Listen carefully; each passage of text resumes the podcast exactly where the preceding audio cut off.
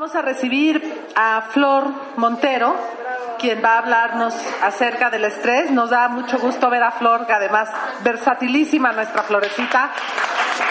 Nos viene a hablar sobre el estrés y cómo nos afecta en la parte, no saber lidiar con el estrés en nuestra parte laboral, no en todos los, los diferentes niveles.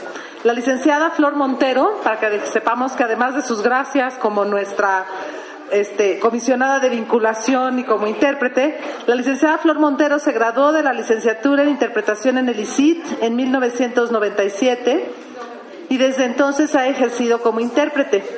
Paralelamente, o sea, vive en universos paralelos, se certificó y tiene consulta como terapeuta en psicoterapia corporal, programación neurolingüística, terapia del arte, psicología transpersonal y grafoterapia. Debido a su práctica meditativa, sus áreas de interés actuales incluyen el impacto de las prácticas contemplativas en el cuerpo desde la perspectiva de las neurociencias, área popularmente conocida como mindfulness o atención plena. Vamos a recibir a Florecita, que nos va a hacer su presentación. Muchas gracias. Gracias, Flor, y gracias por, por todo lo que haces por nosotros en el colegio y por hacer esta esta plática para nosotros. Debateador emergente, hablando de manejo del estrés. Yo sé que no, era, no soy lo que esperaban, pero bueno, haremos lo mejor posible. Bueno, la presentación va a ser eh, técnicas de manejo del estrés, atención de la práctica del mindfulness que es una disciplina que se está desarrollando actualmente con base en las neurociencias y la meditación budista pero también incluye otras prácticas contemplativas del Islam, del catolicismo, etcétera. Entonces vamos a, vamos a ver qué sale de esta mezcolanza. A mí me gustan mis presentaciones que lo sientan, que no sea nada más mi choro, ¿no? Pero necesito la atención de todos y así un poquito de silencio. Entonces lo que vamos a hacer es una cosa que se llama la meditación del reloj de arena. Son solo tres minutos. Y entonces yo voy a llevar el tiempo y les voy a dar unas instrucciones que ustedes tienen que seguir. Cuando les diga cierre los ojos, van a llevar toda su atención a cómo está su estado corporal ahorita. Una, dos, tres. Ojos cerrados todo el mundo. Y quiero que noten si hay alguna zona de tensión en su cuerpo en este momento. Noten la diferencia entre cómo está el calor en sus pies o en su cabeza.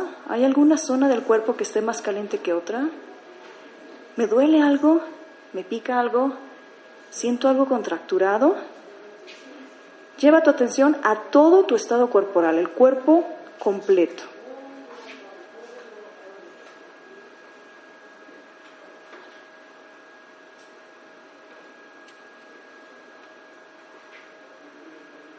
Si tu atención se pierde en algún pensamiento discursivo, muy dulcemente llévala otra vez a tu cuerpo.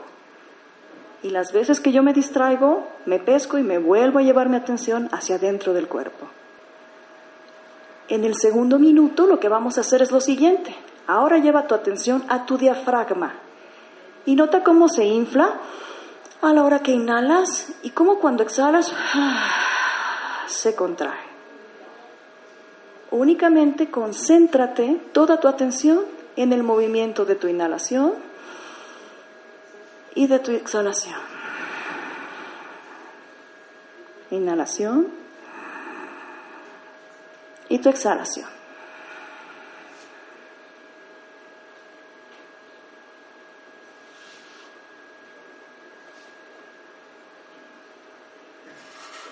Nuevamente, si el pensamiento se distrae, dulcemente lo llevo otra vez a mi diafragma. No pasa nada. De eso se trata la meditación.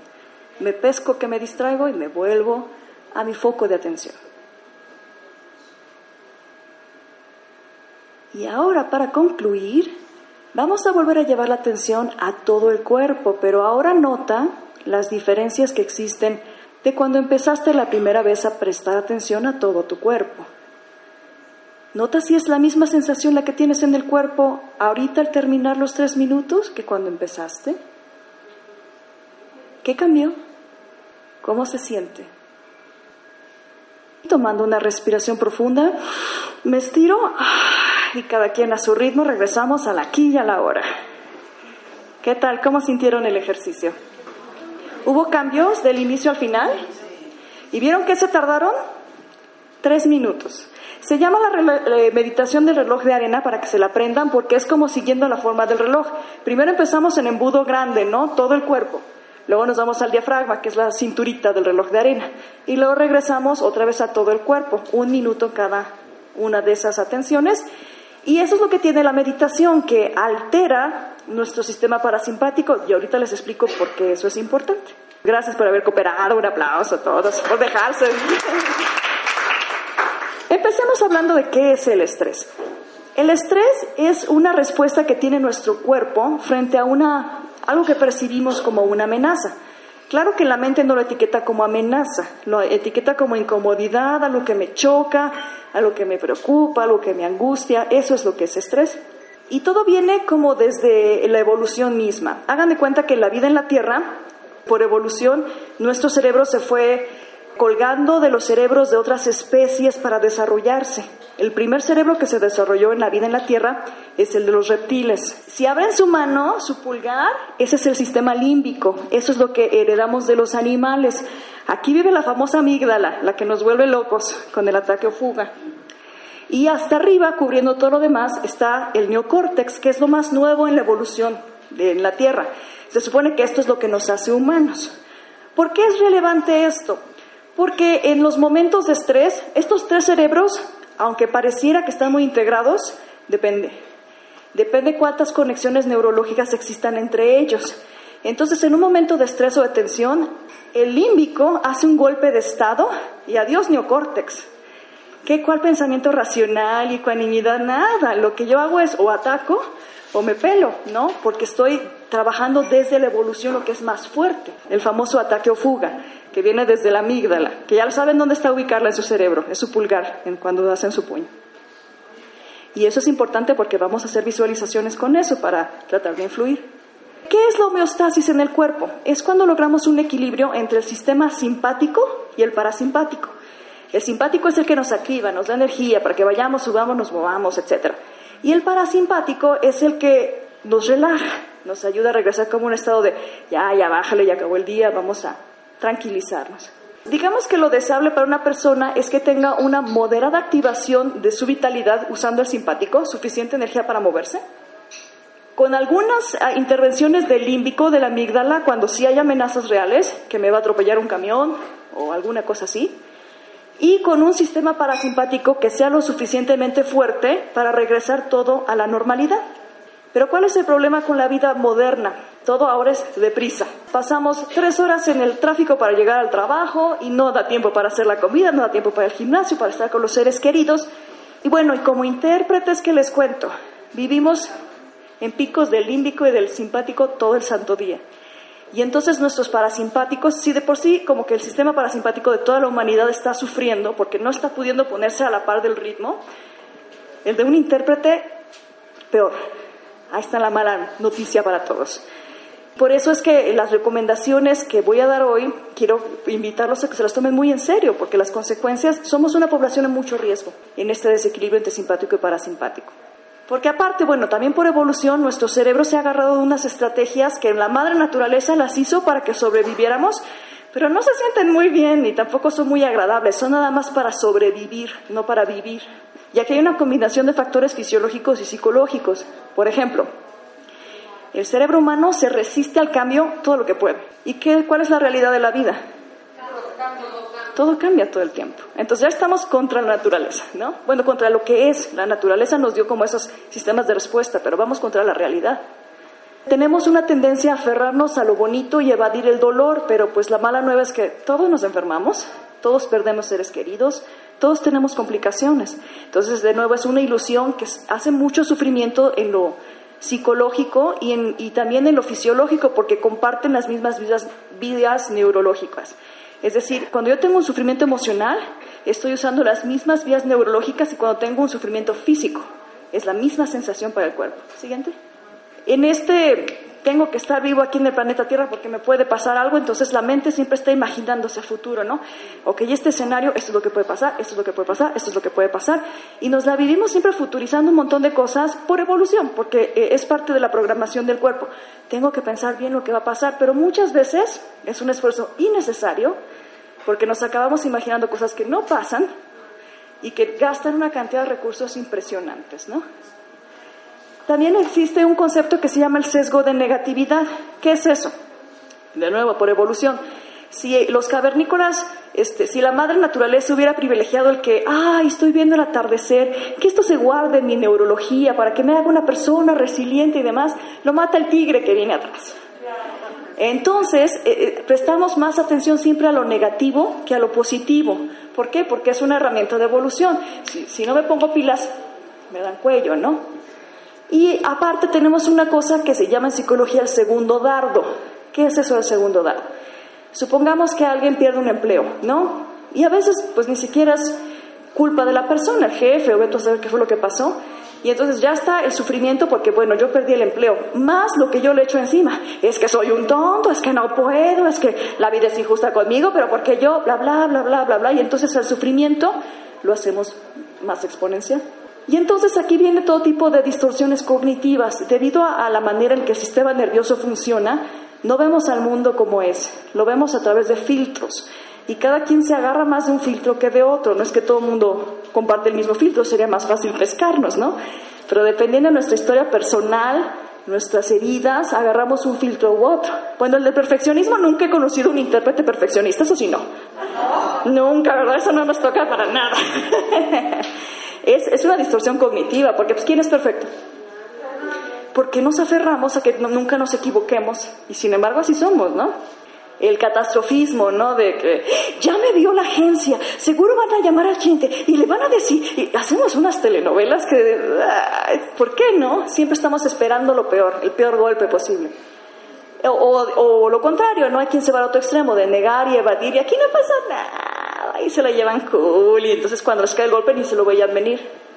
También tenemos la tendencia a generalizar. Yo tuve una experiencia negativa y pienso que, por ejemplo, ¿no? Con un hombre. Este hombre me trató mal, todos los hombres son unos ingratos, ¿no? O, o, con las mujeres, ¿no? Una mujer maneja mal, ninguna mujer sabe manejar. Estas son generalizaciones que causan mucho daño porque es el camino para llegar a la discriminación por ejemplo, con el terrorismo, ¿no? No, no, es que el evento, lo que pasó en Francia, todos los musulmanes son terroristas. Momento. Hay gente buena, hay gente mala, no se vale generalizar porque entonces sí generamos más división, pero es otro mecanismo de la evolución. Normalmente cuando los grupos iban evolucionando era mi grupo, entre nosotros nos defendemos y el enemigo de allá nos puede hacer daño, que es real.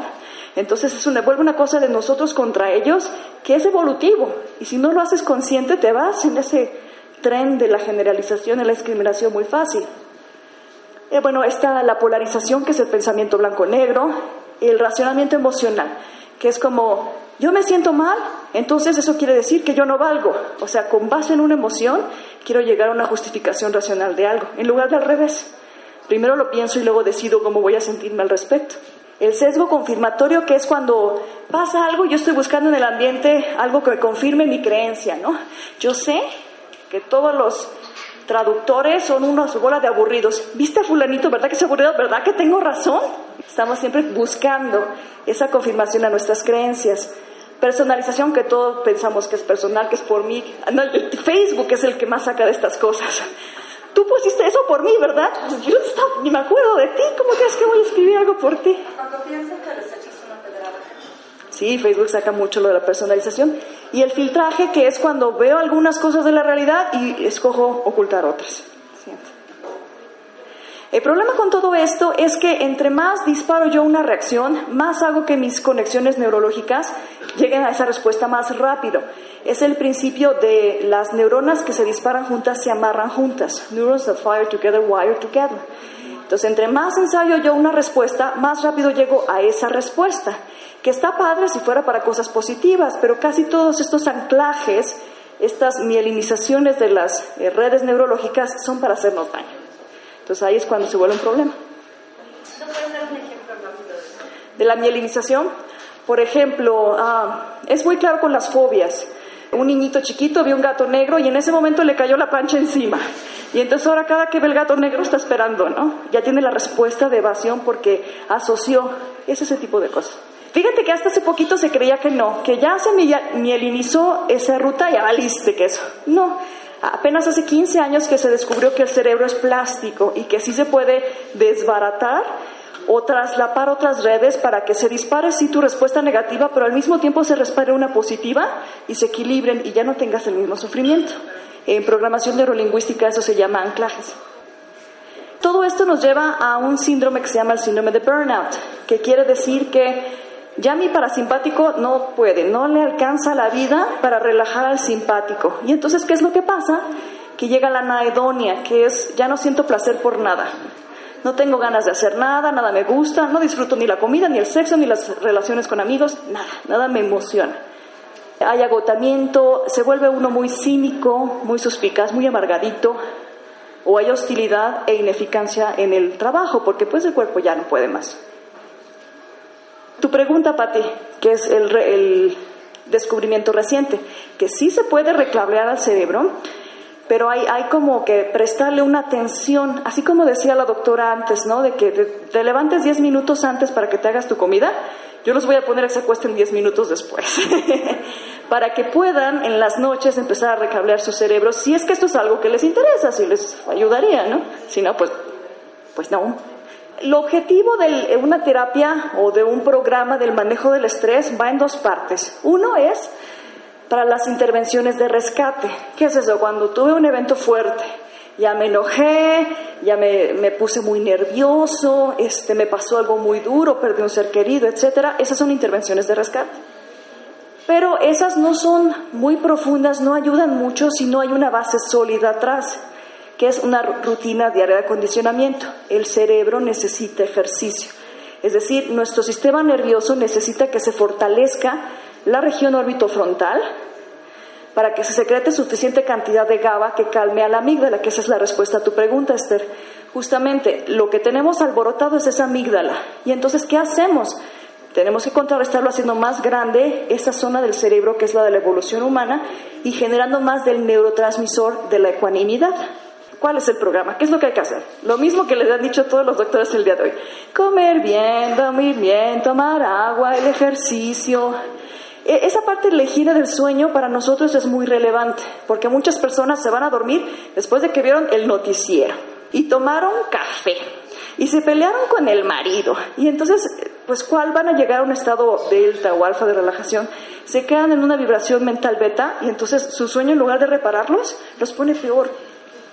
Y el insomnio y se vuelve una cosa muy difícil de lidiar. Entonces, la higiene del sueño incluye no tener celular cerca. La señal del celular afecta al sistema nervioso. Antes de irte a dormir, tener una rutina para poderle desacelerar a, pues sí, la agitación que lleva al simpático y empezar a activar a tu parasimpático.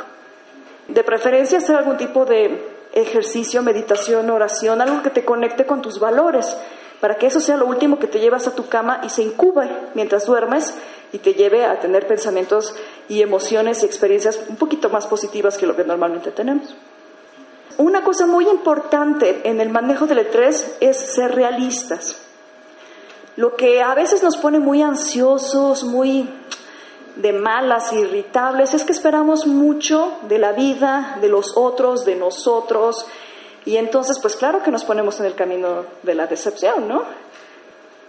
Aquí en el gremio que pasa muy seguido, es que los que no tienen ética no deberían, que no sé qué, pero vamos a ser, vamos a ser realistas. ¿Tenemos control de controlar su comportamiento?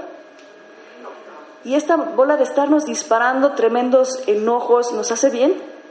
Uno, hay una gran diferencia entre influir y querer controlar. Entonces, ser realista en este caso sería decir, yo voy a tratar de influir, voy a tratar de hacerle ver los méritos de mi argumento, pero si no lo sigue, el que yo me gaste mi salud enojándome porque no me hace caso, no le ayuda a él ni a mí, al contrario, ¿no? Siguiente. Y bueno, ya de las intervenciones de rescate, la que es más útil en los momentos de nerviosismo es todas las que tienen que ver con la respiración, porque activas a tu sistema parasimpático, sobre todo a través del uso del nervio vago. El vago es el nervio más largo del, del cuerpo, da toda la vuelta, ¿no? La parte que es realmente importante es la que sale desde aquí hasta arriba. Es la parte que viene cubierta de mielina y es la parte que nos ayuda en la regulación nerviosa, sobre todo en lo interpersonal. Por ejemplo, si yo me siento muy mal, voy y platico con Martita, oye, que no sé qué. Y el hecho de que yo veo que ella me está viendo, que me siento escuchada y demás, activa estas zonas de mi nervio vago que me ayudan a que mi parasimpático contrarreste al nerviosismo, a la agitación que tiene el, simpático. Entonces, la, respiración es lo mejor que se puede hacer para ayudar al parasimpático a que se fortalezca. Ciento mil respiraciones las pueden buscar en internet, la diafragmática que sube y baja, todas las de pranayama yoga, la respiración del cuadrado que se le hemos puesto a algunos estudiantes, ¿no? En el ICIT, que es nada más tomo aire en cuatro y pinto un cuadrado con mi dedo. Exhalo, retengo y en vacío.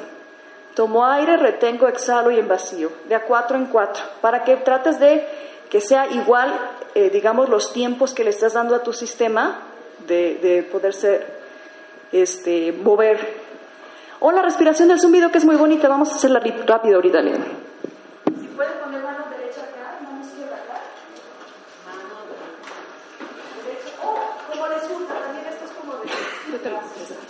Como surja, también esto es como de cómo se siente uno cómodo, ¿no? Entonces van a tomar aire y van a exhalar haciendo como un hum.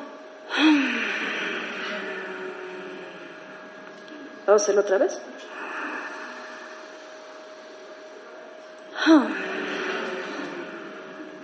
¿Sienten algo? Ok, aquí sí estamos activando dos sistemas. Estamos activando el abrazar el nervio vago kinestésicamente y también activarlo desde la respiración. Obvio, dos respiraciones no es suficiente, pero háganlos unos dos, tres minutos y van a ver como si es como un alivio lo que se empieza a sentir. Ahora, hay muchos tipos de relajación que se pueden hacer. Eh, por ejemplo, está la relajación muscular progresiva, que esa es la más famosa que existe y se basa en el principio de que, por ejemplo, agarren todos la mano y la van a apretar lo más que puedan. Duro, duro, duro, duro, duro. Duro, duro, duro, duro, duro. Duro un poquito más. Suéltenle. ¿Qué se siente? Se relaja. Entonces, esto que hicimos con la mano se hace con cada una de las zonas del cuerpo. Me voy con la otra mano, con el pie, con el otro pie, con el muslo, con el otro muslo, con nalgas, y vas contrayendo cada una de las zonas del cuerpo y esto está ayudando a que, porque mucha gente tiene la noción errónea de que para relajar con que te estires mucho, no, primero tienes que contraer lo más que se pueda y luego ya sueltas. Ahí es cuando viene la relajación. Siguiente. Ah, perdón. Este, relajación autogénica es toda la que viene como desde tu cabeza, ¿no? Que yo te ordeno, yo, a ver, querido cuerpo mío, ahora que estoy entrando en contacto contigo, veo que estás contracturado de aquí, llevo mi atención ahí y visualizo que llega aquí como una brisa, una luz, ah, y siento cómo se suelta. Eso se llama relajación autogénica, donde llevas tu atención, llevas tu energía. Entonces, tienes el poder de zona por zona ir soltando. El escáner corporal es básicamente también la misma premisa, pero ese es como guiado por algún, alguien de afuera. Hay muchas grabaciones de esto en YouTube para tirar para arriba. Y los masajes también son, sobre todo los que son relajantes, ¿no?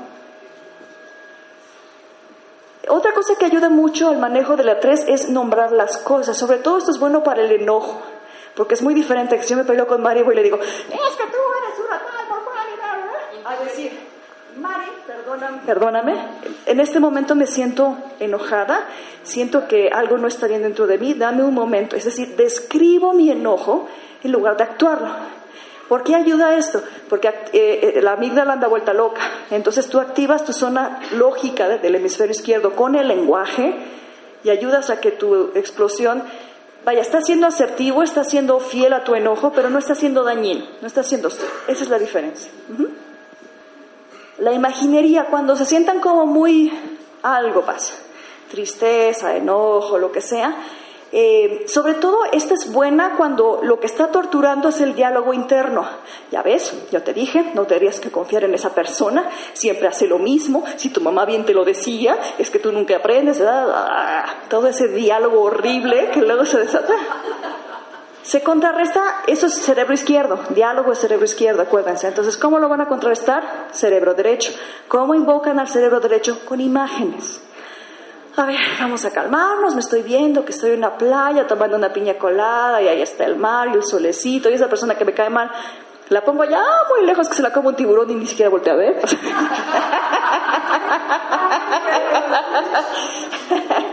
y ya, estamos llamando al, digamos, al, al contraopuesto del cerebro a que nos ayude cuando no, hay un diálogo muy del super yo, muy castigador, que es muy estresante. Hay unas técnicas súper bonitas que se han desarrollado con el estudio de la neurociencia ahorita, que son muy fáciles de aprender. Esta, por ejemplo, se llama EFT, Emotional Freedom Technique, o en español algunos le llaman como acupuntura emocional, que se basa en el principio de la acupuntura china, pero para el manejo de las emociones. Se las explico muy rápido, pero sí tienen que buscar como un manualito para saber de qué se trata, ¿no? Gracias. Se empieza haciendo una cosa que se llama el karate chop, que le dan unos golpes donde hacen su oración de anclaje, ¿no? Por ejemplo, a pesar de que ahorita me siento muy nervioso, porque estoy hablando frente a mis colegas y qué horror, yo escojo conscientemente amarme y respetarme profundamente a mí misma. Es decir, hablan del problema que está pasando y se ofrecen a ustedes mismos un poquito como de aceptación y de te doy chance y te voy a tratar bonito. Ya con eso baja un buen el estrés. Lo repiten tres veces. Y después van a hacer eh, seguimiento en diferentes puntos, ya sea con la derecha o con la izquierda, que son seis, siete golpecitos acá, acá, acá. Y cada que se dan como sus tapping, se llama esto, van hablando del problema, esto es muy catártico. Y entonces ya cuando sientes que tuviste suficiente catarsis, sin necesidad que tengas que hablar a la comadre que ya ni te quiere contestar el teléfono porque, ¿no? Ya que hiciste la suficiente catarsis, tratas de revertirlo. Bueno, entonces lo que yo quisiera, si yo tuviera una varita mágica, o los que son de pedir este, en oración o algo, yo quisiera tal cosa, yo quisiera tal cosa, yo quisiera tal cosa, y ya. Un día los invito, hay muchos videos de esto en YouTube, es real, y aparte ya están como personalizados en lo que ustedes aprenden a hacer sus propios scripts, y hay muchos que pueden ir siguiendo que ayudan en situaciones ya muy específicas de que te gana esto o aquello y demás. Sí, Martita. Ahorita que explicabas esto, me trajo a la memoria que tenía una sobrina que para dormirse de bebé en la cuna todos nos acabamos yendo porque se, se golpeteaba la cabeza sin lastimarse. Es esto, ¿verdad? No, eso es una respuesta corporal de vuelta a, los movimientos rítmicos de cuando uno estaba en el útero que generan mucho alivio. Es lo mismo que chuparse, que es un recuerdo del mamar a la, madre, ¿no? Mucho de lo que es kinestésico es el recuerdo de estar en el útero y estar a salvo. Es una manera self-soothing. Al ratito vamos a hablar justo de eso. La hipnosis, la hipnosis tiene una enorme ventaja. Cuando uno practica hipnosis, bueno, que te practiquen, es más fácil que te la hagan a que tú te la hagas. La autohipnosis ya requiere un poquito más de nivel. El cuerpo es como si resetearas tu computadora. Regresa a su estado original, digamos, de homeostasis y lo hace así, rapidísimo. Entonces, si alguna vez ustedes me ven en la cabina que tengo los ojos cerrados, no estoy dormida necesariamente. Me, me he puesto una grabación de 10 minutos y ya, sale súper fresco porque tiene esa ventaja la hipnosis. La hipnosis trabaja a nivel de lo primero que se crea en el embrión, que es el cerebro derecho. Entonces es súper poderosa porque se va a lo más primitivo, a lo más puro. Y entonces practicar hipnosis es una manera de resetear el cuerpo así. De los bits binaurales o isocrónicos, ¿qué es esto? Es una nueva tecnología que hagan de cuenta. Te manda por un oído una frecuencia y te manda por el otro oído otra. Y el cerebro está como un poco sacado de onda de ¿qué, qué, qué, a cuál le hago caso, entonces crea una tercera frecuencia. Y al momento que te genera esa tercera frecuencia, entras en un estado alterado de conciencia. Es nuevamente hipnosis y es nuevamente resetear el cuerpo para relajar. Y lo padre de los bits, de los bits binaurales es que ya están programados para los estados que quieras sentir. Armonía, paz, perdón, hasta hay para drogarse. No se los recomiendo, nunca los he probado.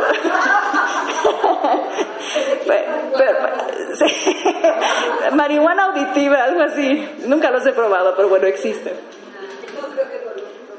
Esto es del self-soothing, Marta, del que te estaba hablando, ¿no?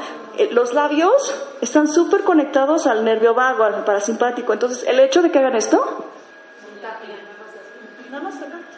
Nada más tocarte es invocar parasimpático, invocar recuerdos celulares de cuando estabas protegido también eh, a amamantar a mamá, ¿no? Digamos. Son cosas bien, bien prelenguaje, pero muy poderosas por lo mismo, porque no estaba nuestro rollo estorbando del ego y las cosas que nos decimos y demás. Este ejercicio también es súper bonito, se los explico y si quieren lo hacemos. Es para ayudar al latido cardíaco. Digamos que el principio de neurociencias atrás es, el corazón no tiene un latido rítmico, es bien errático. A veces te late cada punto 5.9, 1.1 y demás. Y entonces entre más errático sea latido tu corazón, tu parasimpático tiene más problema en regularse. Entonces hay maneras en las que llevando la atención y con la respiración ayudamos a que el latido del corazón por un ratito, sea más ecuánime, más parejito. ¿Quieren que lo hagamos? Entonces, lo que vamos a hacer es, voy a hacer, eh, voy a hacer un conteo para que ustedes se tarden lo mismo en inhalar que en exhalar, que sea pareja en inhalación y exhalación. Tienen que... No, por la, por la nariz, por la nariz. Por la nariz, sí, no, es muy diferente porque si no te hiperventilas, si no queremos hiperventilación, queremos respiración diafragmática, ¿no? Este, tienen que usar, para que usemos también cerebro derecho, se van a imaginar que tuvieran como una ventanita en el corazón y que por ahí es donde entra y sale el aire. Y de preferencia también que piensen en alguna persona a la que quieran mucho, para que también invoquen como esas sensaciones de amor, así que dices, ¡ay! Vale la pena vivir, ¿no? Por, por ti, corazoncito. ¡Ay! Esa persona, esa es la sensación que van a hacer. Entonces son tres cosas, inhalación y respiración parejas, dos, imaginar que están respirando por el corazón y tres, invocar a un ser al que quieran mucho. ¿Están listos? Bueno, aquí vamos. Inhalamos, uno, dos, tres, cuatro, exhalamos, uno, dos, tres, cuatro, inhalamos, dos, tres, cuatro, dos, tres, cuatro, exhalamos, inhalamos, dos, tres, cuatro, exhalamos, dos, tres, cuatro, sintiendo, dos, tres, cuatro. Se siente bonito, ¿no? Esto obviamente le estoy poniendo probaditas, pero tienen que hacerlo como una práctica un poquito más duradera para que empiece a tener un beneficio neurológico. Para los niños, para el problema, por ejemplo, cuando están en las escuelas y tuvieron un momento de mucho eh, disturbio emocional, porque sintieron que muy afectados, muy violados por algo que le hicieron, ¿qué hace una mamá cuando está cerca de ellos? Va y los abraza. Pero cuando no hay esa posibilidad del, abrazo, esa es una manera que se ha inventado de autoabrazo, que es muy útil para los chiquitos. Entonces, tiene dos partes. Uno es la, la postura, que es cruzando, ¿no? Haciéndose el nudito. Y dos, usar la imaginación. Imagino que sale por mis pies todo este dolor, todo este enojo y respirar, respirar, respirar. Y los niños no saben lo rápido que lo, lo agarran y se pueden meter al baño de la escuela y así se autorregulan. Yo lo estoy intentando con mis hijos. No que siempre lo hagan, ¿no? Pero cuando se acuerdan de hacerlo, creo que sí logran no meterse en líos o no sentirse tan mal o personal con algo que les pase.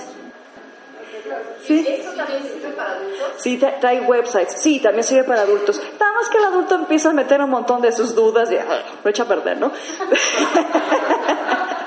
Pero también sirve. E, el asunto de, de los protectores. ¿Por qué nos estresamos en la vida? ¿Por qué no nos sentimos a salvo? ¿No? Ese es el gran problema del estrés finalmente.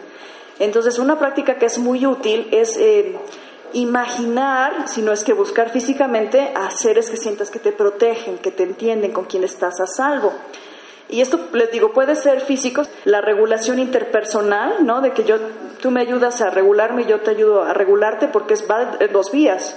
Por eso es que tenemos amigos, porque justamente tú me vas a sentir bien y yo te a sentir bien a ti. Pero también el simple hecho de que los invoque uno en la imaginación, desde la imaginería del cerebro derecho, calma, la sensación de no estoy a salvo, porque bueno, vamos a ser francos, ¿estamos totalmente a salvo en la vida?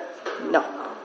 Pero el que por momentos nos podamos sentir que sí estamos a salvo hace una gran diferencia en el sistema nervioso. Todo lo que estoy hablando aquí no es esoterismo, no, es puro sistema nervioso. Entonces todo lo que nos ayuda al sistema nervioso es lo que tenemos que promover.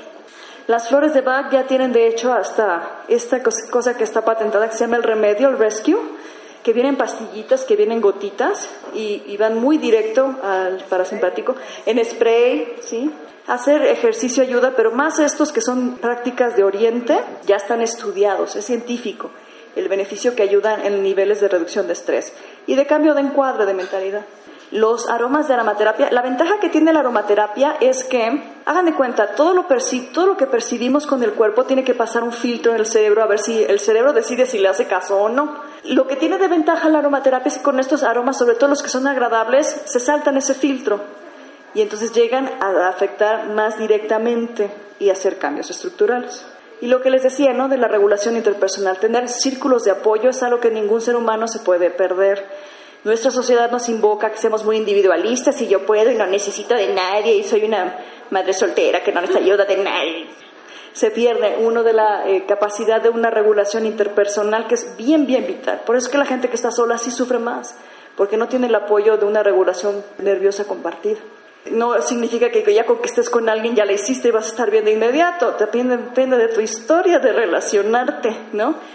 Y depende de cómo eh, crecimos con apegos. Dependiendo de la relación que hubo con padre o madre, es el tipo de apego que generamos hacia otras personas.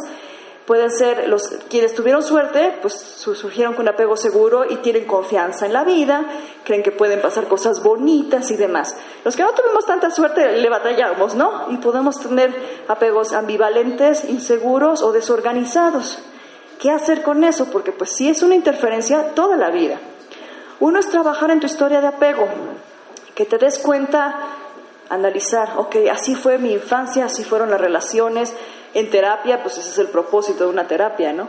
Pero si no quieres pagarle al terapeuta, puedes escribir tu propia biografía, digamos, buscando esas relaciones en tus relacionarte con otros y cómo eso ha filtrado tu manera de ver la vida. La gente que fue maltratada, sobre todo de niñas, no creen que puede el mundo ofrecerle cosas buenas y siempre van a tener más estrés que el que no es que no haya sufrido de niño, sino que ya lo reencuadró, ya lo reinterpretó ya puede entender que lo que pasó, pasó, papá y mamá hicieron lo mejor que pudieron y ahora es otro tiempo. Y ahora yo me cuento conmigo mismo. Es otra cosa y entonces ya se puede empezar a desarrollar lo que el apego de que se tuvo que haber creado en la infancia no se creó. Y hay que darse el tiempo de, ¿cómo traducimos esto? A ver, colegas, taking the good. Podría ser, pero es como metértelo al sistema nervioso. Porque se acuerdan lo que dije que del sesgo de negatividad, lo malo se te queda, pero o sea, tenemos velcro para lo malo y teflón para lo bueno, ¿no? Y entonces el sistema nervioso no tiene, no tiene manera de regularse si no se guardan estas experiencias. Entonces hay que hacer el esfuerzo de cuando te pasa algo bueno, stop. Domet, ¿no? Asimílalo, esa es una buena palabra, ¿no? ¿Cómo? Que te entre, ¿no? Que, que absorbe lo positivo, que lo puedas tener como un recurso neurológico para que no todo sea desde el parasimpático. Me encanta que yo les explico más con mi corporalidad que con mis palabras. y bueno, el asunto de la espiritualidad. Yo no sé si existe Dios o no, pero los estudios demuestran que la gente que tiene fe en algo más grande tiene menos estrés que la gente que no cree en nada. Entonces, pues ahí está de tarea. Ya cuando todos estemos muertos nos buscamos y comparamos notas a ver si existía o no. Pero de mientras, sí ayuda entregar tu, eh, entregarte en manos de algo más grande que tú. Pero lo más, lo más importante de todo, lo que recablea, hablando de cómo se recablea el sistema nervioso, es la meditación. Esto, eh, todo esto no es este, propaganda que, que, viene así nada más porque me caen bien los budistas. Son estudios que se han hecho y que han demostrado que la meditación ayuda en todo esto. Fíjense nada más. Ahorita les explico cuáles son los beneficios de la meditación, pero para que luego no tengan pretexto de es que yo no sé meditar, es que es muy difícil, es que yo no puedo poner la mente en blanco. Uno, la meditación no es poner la mente en blanco. Nadie puede poner la mente en blanco, solo que estén muertos. El cerebro lo que hace es eso, es reciclar pensamientos. Entonces no se trata de poner la mente en blanco. ¿De qué se trata entonces? Es escoger un objeto para tu atención y estar ahí, en el objeto de la atención. Si te distraes, porque estoy pensando que no pagué la luz y me van a cortar mañana, ah, ya me pesqué que me estuve distrayendo, regreso a mi objeto de atención. El hecho de que me pesque y vuelva, me pesque y vuelva, es lo que hace que tu sistema, tu cerebro, la región orbitofrontal, se engruese. Y entonces si la amígdala, ponme en ataque o fuga, no vas a poder, porque yo ya tengo una ecuanimidad fisiológica. Para que vean así de poderosa es la meditación. Eso y que te secreta un montón de neurotransmisores para la ecuanimidad, el respeto. También trabaja a nivel de las ínsulas, que ayudan mucho a no tomarse las cosas personales, a ser más serenos. ¿Me pones nada más la lista de los beneficios de la meditación? Ya para, si es que no se han acabado de antojar de que les conviene meditar, ayuda a reducir el cortisol por el estrés, entonces no van a sentir estrés. Aumenta su capacidad de atención, sobre todo ahora que la atención está tan dividida, ¿no? De que te están mandando el WhatsApp y el mail, el Facebook y el mensaje en la cabina y todo al mismo tiempo. Nuestra atención está sufriendo. El ser humano ya no sabe prestar atención. De por sí le ha costado siempre y ahora los jóvenes mucho más. Entonces, para los jovencillos, ustedes tienen que hacerlo más que nosotros, porque en nuestra época todavía tenemos más tiempo de prestar atención. Ustedes ya no tuvieron tanto. Ay, voy, espérame. Ayuda a reducir el adelgazamiento cortical que se da con la edad. Entonces, van a tener mejores funciones cerebrales cuando envejezcan. Ah, pues sí, porque si, si tu comer es compulsivo por estrés, sí, porque vas a reducir tu estrés. Y casi siempre es así, ¿no? Este, después, ayuda a mejorar el, buen humor, aumenta la activación de las neuronas neuronales más extensas, que esto es muy bonito. ¿Se acuerdan lo que les dije de las vías neuronales? De cómo hacemos caminitos para el, se cayó el gato en la plancha y no sé qué, llegamos en un segundo a la reacción de, ah, bueno, a la hora que meditas activas todo tu cerebro y entonces cualquier conexión extraña que se hizo que te hace daño se repara. También ayuda a fortalecer el sistema inmunológico, Alivia los síntomas de enfermedad cardiovascular, asma, diabetes, síndrome premenstrual y dolor crónico, la de las fibromialgias, por ejemplo, que está tan de moda entre los intérpretes. También es auxiliar en el insomnio, la ansiedad, las fobias y los desórdenes alimenticios. Y para que no quede excusa, lo único que necesitan son 12 minutos al día, no más. Con que hagan 12 minutos al día obtienen todos los beneficios neurológicos y de preferencia que lo hagan antes de dormir, si no están muy cansados, porque si se van a estar ahí pestañando, pues no ayuda mucho. Pero digamos que de preferencia es hacerlo en la mañana y en la noche donde obtienen más beneficio, 12 minutos al día. Yo prefiero hacerlo, yo lo hago en la mañana y en la noche, pero digamos que es más benéfico para el cuerpo, para el descanso en la noche. Perdón, Arma, me decías. No, dos, de corridito, de corridito. De preferencia, si solo son 12 minutos. Eh, lo que hiciste en la meditación del minuto de me pesco, ah, esa es la parte. ¿En qué van a enfocar su atención? Casi siempre es en la respiración, pero pueden ser un montón de otras cosas. Pueden ser yantras, que son imágenes sagradas, la luz de una vela, pueden ser un mandala, si es auditiva, puede ser este, meditación caminando, meditaciones en baile, las de movimiento son súper bonitas, meditaciones guiadas, la vipassana, la que estás contando tus pensamientos, estás buscando el espacio entre tus pensamientos ahí, lo, puedes concentrar la atención en lo que sea. Lo importante es que te acuerdes que tu mente se va a querer. Le dicen el mono en los, este, las tradiciones asiáticas. La mente es un mono que anda por todos lados. Entonces, no lo vas a poder detener, pero la idea es que le digas, ok, ya te vi, regresa. Ok, ya te vi, regresa. Ok, ya está, regresa. Regresa. ¿A dónde va? Para que fortalezcas tu sistema nervioso. Esa es la verdadera iluminación, digamos. Que te puedas ver una persona más ecuánime y centrada porque tienes un sistema nervioso más fuerte. La meditación escuché en la radio, que es, ah, depende de la persona, mejor por la mañana o... Es al gusto del consumidor. Pero sí, mira, si tú, por ejemplo, tomas somníferos, sí. ya vas a entrar en un lapsus de beta sí. En la mañana a lo mejor día. Eh, es que tiene las dos opciones. En la mañana, lo que vieron ahorita que sintieron que sientes como un alivio, que es porque le diste chance a tu parasimpático que reparara. Entonces ayuda en la mañana porque uno se levanta, ¿no? Y entonces te repara, te lleva a tu nivel de reset, te da energía. En la noche, cuando estás muy cansado, igual te repara, te lleva al nivel de homeostasis de reset, te relaja. Esa es la sabiduría de la meditación. La meditación sabe qué hace con el cuerpo en el momento el día que la quieras usar, ¿no? Y si de a tiro les da mucha flojera imaginarse cuál puede ser el objeto de su atención, bájense una aplicación para el celular. Hay cientos en, iTunes, en Play Store en YouTube, uy, gratuitas y muy bonitas. Entonces, pues ahí está la invitación. Gracias por su atención, muy amables todos por la paciencia. Y les dejo al final algunas ligas de internet. Denles una pregunta. Regresando al tema de la atención, sí lo que dicen, lo que a mí respecta es que cuando me explican cómo llegar a un lugar o cuando me están desde muy chica, cuando iba a clases, lo que me pasaba era que si yo prestaba 100% atención y veía a la persona y, estaba consciente de lo que estaba escuchando, no se me quedaba, o sea, realmente era como si, como si no estuviera prestando atención.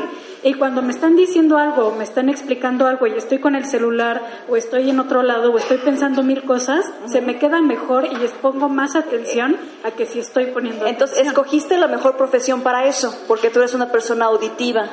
Eso es el error. ¿Tú eres intérprete? La, auditiva que pescamos luego en la audiencia y no lo es. no, pues es que es lo que pasa. Em, el error de las escuelas es que quieren que todos los alumnos aprendan desde lo auditivo, o si acaso de lo visual con el pizarrón enfrente, ¿no? Toda la gente kinestésica la ignoran por completo. Por eso es que hay tanto problema. Niños que no se adaptan al sistema, pero el sistema no es lo suficientemente flexible para la gran variedad de personas que somos. Tú eres una persona auditiva. Entonces, si alguien quiere ganarse tu corazón, que vaya y te susurre el oído. Al igual que... Que no te hagan pinturas o cuadros. Hay ocasiones también en las que voy manejando y me pasa que, no sé, por decir, voy subiendo apenas el segundo piso y yo no sé cómo, pero de repente reacciono y ya estoy en San Jerónimo. Pero no sé cómo llegué, es como, o sea, como que no tengo, no sé qué pasa ahí, me desconecto. No, no, no bebo, no bebo, no me drogo, no, no nada. Son cuestiones de estados mentales alterados, atención, es un poquito complejo pero digamos, ¿por qué no te pones el Waze y que entonces que te vaya diciendo, tú que eres auditiva, si vas a ir pelando, vuelta a la derecha, en 300 metros, no sé qué, ahí sí no te vas a perder. Bueno, a mí me, ha gustado mucho el día de hoy. Este, felicidades, gracias. Pero además, lo que me ha llamado la atención de la plática de nutrición y de esta, es que es un poco regresar a darle tiempo a tu cuerpo de existir. ¿no? Eh, yo, yo en, la parte de nutrición, bueno, mi abuela que tiene 100 años tiene menos niveles de colesterol, azúcar, glucosa que todos este, sus, hijos, sus descendientes. ¿Pero por qué? Porque ha comido sanamente sin las prisas, este, sí, ¿no? es decir, a pesar de todo el trabajo que ha tenido en la vida, siempre se ha tomado el tiempo de comer y le ha dedicado el tiempo a esto.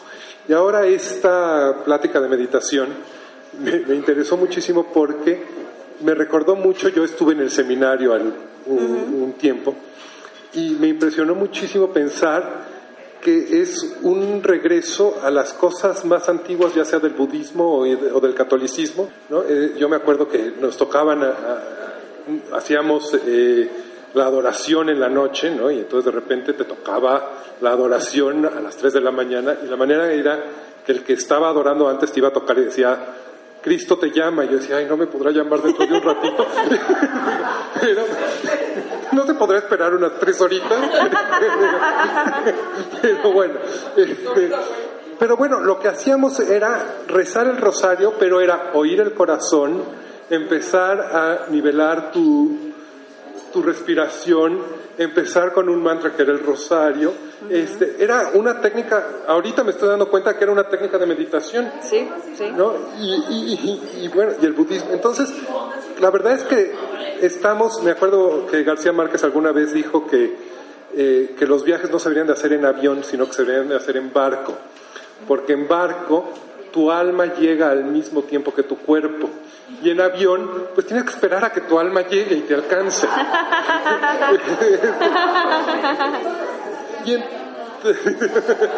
Pero entonces siento que eso nos está pasando, ¿no? Es decir, vamos más arriba, go back to the basics.